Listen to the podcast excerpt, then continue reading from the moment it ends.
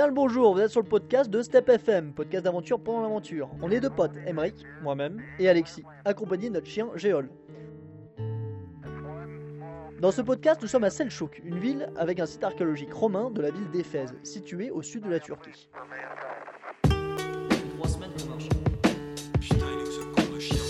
Nous sommes arrivés à Éphèse suite à 5 jours de stop depuis Istanbul. Il s'agit d'une ville étape avant d'arriver à Beyşehir, plus au centre du pays, où nous avons bientôt rendez-vous pour encadrer une randonnée équestre d'une semaine. Je sens tout monter.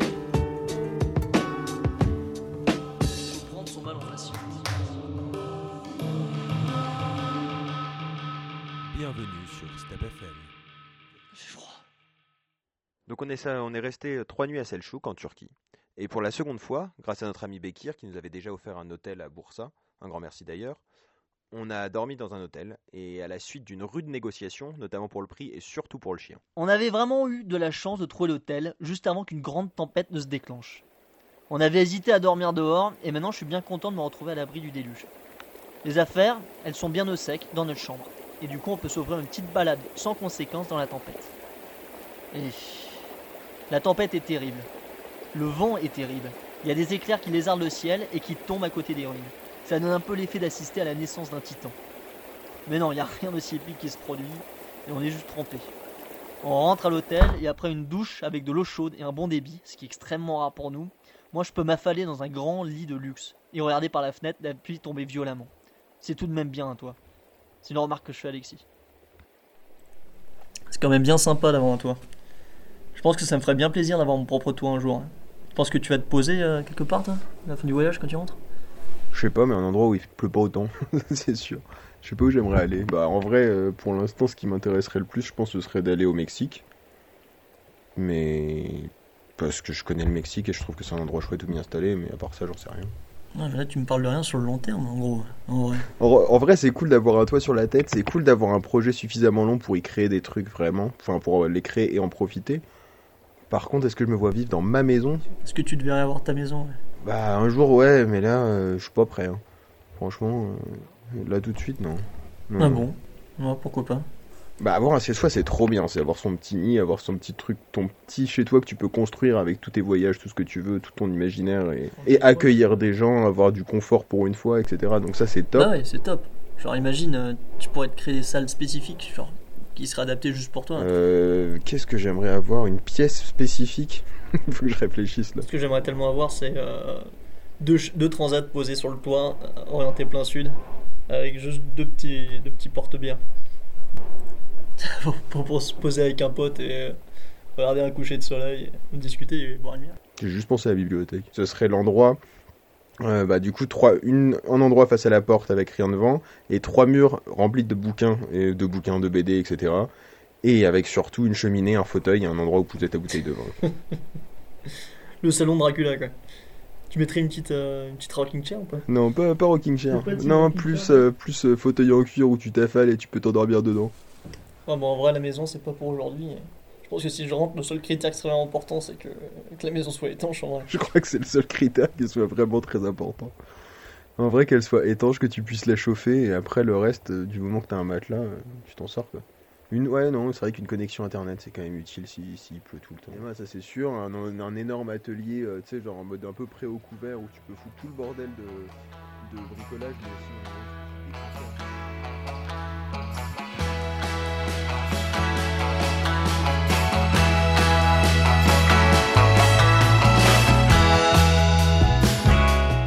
Le lendemain, on attend Nazahat, c'est une autre amie de Bekir, pour visiter les grandes ruines d'Éphèse. Pendant ce temps, nous on n'est pas en reste. La météo est changeante et elle alterne entre averses et orages, sous laquelle nous devons visiter la ville de Selçuk, le musée d'archéologie d'Éphèse et les ruines de la cathédrale Saint-Jean. L'église a été détruite suite à un tremblement de terre et la visite des ruines permet de se rendre compte de l'impressionnante dimension de l'ancienne église. Les ruines, elles sont comme un labyrinthe et on se retrouve souvent nez à nez avec d'énormes pans de roches sculptés. Le jour où Nazad vient nous chercher, il fait grand beau. Et elle nous emmène en dehors de la ville pour prendre le petit déjeuner turc.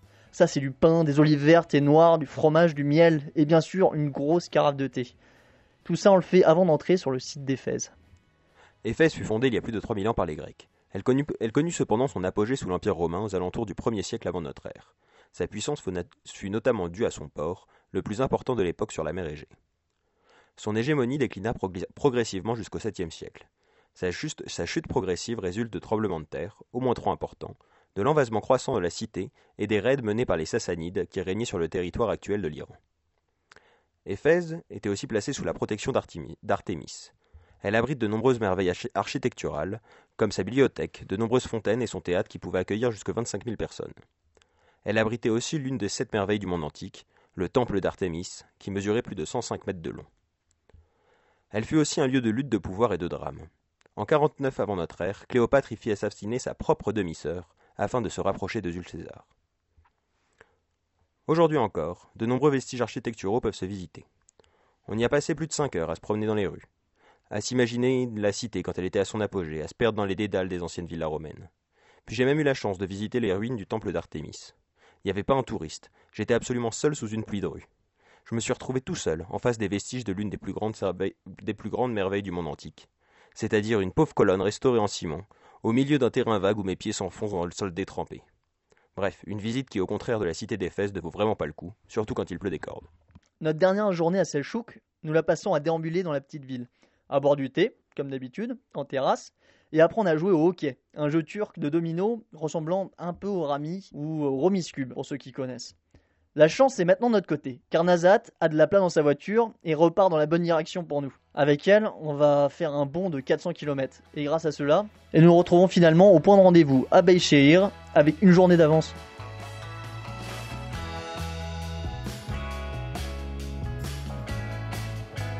Nous campons près du lac. Après un magnifique coucher de soleil, la température chute rapidement. On allume un gros feu et on pense à la rando qui va venir. Nous allons traverser une partie d'Anatolie, le lac de Beïshir à Antalya, en accompagnant une randonnée équestre.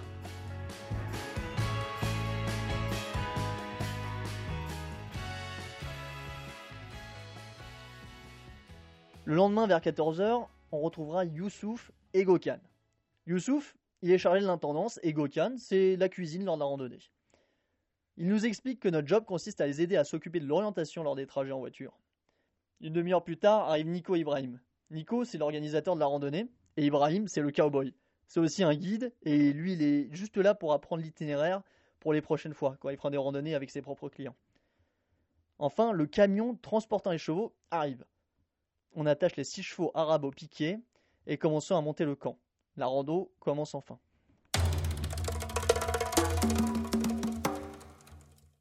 Bam Réveil 7h30. Soleil n'est même pas levé.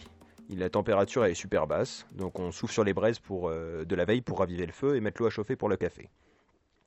Nous, on aide Gokhan à préparer le petit déjeuner, puis les clients arrivent directement avec Nico. Quatre françaises, des parisiennes d'origine qui se connaissent depuis la fac. À vrai dire, elles sont assez girly, mais elles sont drôles, elles sont sympas. Et elles sont là pour passer des vacances entre copines, tranquilles, sans leur famille. Quelques minutes après, c'est le top départ. Nico et Ibrahim ont attribué les chevaux et ont terminé de sceller tout le monde. Ils partent en premier. Nous, de notre côté, l'équipe de logistique, on range. On range le camp le plus rapidement possible. Puis, en fait, c'est assez long. Puis après, euh, je monte dans la première voiture avec Gokhan. Donc, je m'occupe de la navigation pour aller jusqu'au prochain point. prochain point. Et une trentaine de kilomètres plus loin, toujours le long du lac, on s'arrête pour préparer le pique-nique. Et apparemment, on n'a pas vraiment la même définition de pique-nique. Le bivouac bourgeois. Dans cette partie, nous allons vous parler du bivouac bourgeois. C'est un terme antithétique pour désigner une manière de camper dans la nature avec un confort digne d'un bel hôtel. En fait, c'est un concept assez génial, car il permet de garder les avantages du bivouac, être seul dans la nature dans un lieu magnifique, la complicité des convives autour d'un feu de camp, les chevaux confortablement attachés à proximité, et le bruit des animaux et du vent la nuit sous la tente. Tout en supprimant tous les désagréments d'un bivouac classique. Du coup, la cuisine est délicieuse, il y a de l'eau chaude pour la douche, les tentes sont belles et spacieuses, et il n'a pas besoin de s'emmerder à les monter. Bon, enfin, c'est pour les clients. Alors, nous, toute l'équipe logistique, faut s'emmerder à faire tout ce que tu dis, et on profite même pas de la douche, et donc on pue. En plus, il y a même des matelas pour dormir, une table et du vin pour les repas. Et même le visionnage d'un film résumant la journée. Sauf que nous, on dort dans la tente de la cuisine, et le seul moment où on voit dans le film, c'est le moment où tout le monde est à cheval, et moi, je suis en train de faire la putain de vaisselle. C'est cela donc. Bon, revenons à nos moutons, et voyons comment c'est en pratique. Où en est-on? Ah oui, le premier pique-nique. Bah voilà, euh, moi, ce que je propose, euh, une petite gourde fraîche, euh, un pique-nique, et des sandwichs, et puis voilà, paf 10 minutes, c'est plié, puis c'est parti, quoi. Pas du tout Nous mettons en place une magnifique tablée avec vue sur le lac, puis nous allumons le feu pour y placer le samovar, pour garder le thé au chaud. Un autre pour faire le feu, un autre feu pour faire cuire la viande, au barbecue, ça a bien meilleur goût, et puis c'est joli. Et il faut s'occuper de ces chairs pur sang arabe. Euh, ouais, ouais, on va remplir des bassines d'eau pour les bestiaux, euh, préparer les piquets d'attache, nous tout, ça prend pas un quart d'heure de préparation, euh, tout ça pour un simple pique-nique ta La mère. vaisselle d'alu brille, argentée sous le soleil. La table est garnie de biscuits apéritifs et de boissons. Le premier pique-nique du bivouac bourgeois est prêt. L'équipe à cheval arrive avec les clientes. Ils n'ont qu'à acheter leurs chevaux, mettre les pieds sous la table et manger en admirant la vue sur le lac Baïchéi. Voilà, voilà, de notre côté, euh, il nous reste encore à faire chauffer de l'eau pour la vaisselle, qui est, donc Alexis et moi, on va se charger, hein. Il faut ensuite faire euh, une putain de partie de Tetris pour faire entrer tout le matos dans la remorque avant de se remettre en route. Voilà, l'équipe de cheval est bien restaurée, repart après manger, ils repartent pour une magnifique promenade longeant le lac. Une heure plus tard, après une route tortueuse, caillouteuse et splendide, nous arrivons dans le premier lieu du bivouac. De l'autre côté, d'une rivière asséchée, une prairie entouflée- entourée par le flanc de montagnes où poussent des conifères. Il nous faut plus de deux heures et demie pour installer ce bivouac bourgeois qui, d'après moi, ressemble plus à un mariage qu'un camping. Faut d'abord mettre la grande tente, qui sert de salle à manger, et de cuisine. Monter un tipi, qui sert de chambre aux chères clientes, et deux autres petites tentes, pour la douche et celle pour les toilettes. Installer la table, les chaises, faire un feu pour cuisiner, pour chauffer l'eau et la douche. Du coup, il faut masse de bois à brûler, et souvent, il y a que des pauvres brindilles, et il faut se taper deux bornes pour trouver des rondins, rouler bien comme il faut. Puis reste la cuisine, hein, couper, laver, cuire, éplucher. Oh, le camp pour des Arabes. Avec Youssouf, nous installons les piquets d'attache des bassines d'eau claire, et un mélange de paille et de grains pour nourrir ces braves bêtes. Voilà. À peine l'installation du camp terminée, que les clientes arrivent à nouveau. On prépare un apéritif le temps qu'elles aient tout le temps de se doucher, puis nous nous mettons à table. On aide à servir le plat, incroyable, que Gokan arrive à faire au feu de camp. Ouais, même quand c'est le même feu qui vous sert à chauffer l'eau pour la vaisselle archi grasse, parce qu'évidemment, cet amateur, barbare, fait tout le temps de la viande. Quand tout est terminé, tout le monde va s'asseoir sur les chaises placées autour du feu de plus de 2 mètres de large, pour regarder le film de la journée déjà monté par Nico. Le résultat est franchement top. Il filme les plus beaux passages à la GoPro, au drone, et le rendu final est franchement fantastique. C'est votre truc, ça sert juste à foutre le somme. Nous, on est resté au camp à préparer la bouffe, plutôt que d'être à cheval toute la journée. Puis tout le monde autour du feu a discuté, les clients partent se coucher, au compte-gouttes, dans leur chambre tente, où sont déjà installés les doux matelas et les sacs de couchage, et même leurs valises. Voilà ce qu'est en pratique une journée de bivouac bourgeois. Le confort y est incroyable, l'environnement qui nous entoure tous les soirs aussi. Et surtout, c'est so wild. Pour nous, l'équipe logistique, c'est beaucoup de boulot. On se lève tôt, on se couche tard. Nous faisons que ça de nos journées, mais franchement, le rendu vaut le coup. Par contre, pour les clients, c'est franchement magique. Ils, ils randonnent et galopent à cheval en pleine nature, dans des endroits sublimes et reculés. Et tous les jours, ils profitent de l'abondance d'un restaurant de luxe et dorment confortablement dans un lit en pleine nature. En somme, si j'ai des clients, le bivouac bourgeois, c'est un concept que je voudrais avoir tous les jours. Mais t'es pas client, connard T'as des cernes de merde et des cales sous les doigts, à part de porter des seaux d'eau chaude pour les pauvres clientes qui veulent se réchauffer les miches après une dure journée de balade champêtre sur ces putains de montagnes turques La randonnée dure au total 8 jours.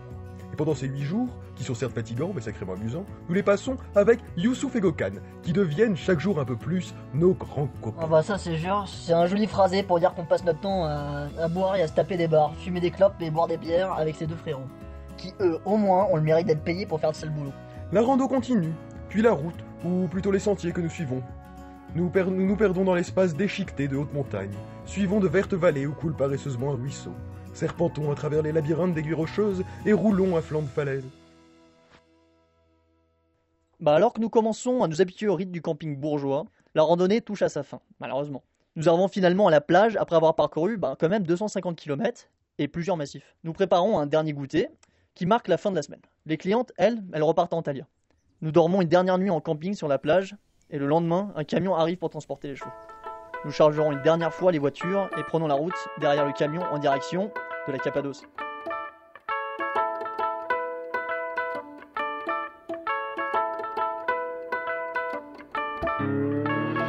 Merci d'avoir suivi ce podcast jusqu'au bout, ça fait plaisir. Si vous a plu, considérez à nous le faire savoir. Parmi les 10 personnes qui le suivent, on a eu quelques retours. Merci Guilain, merci Martin et merci Clémence.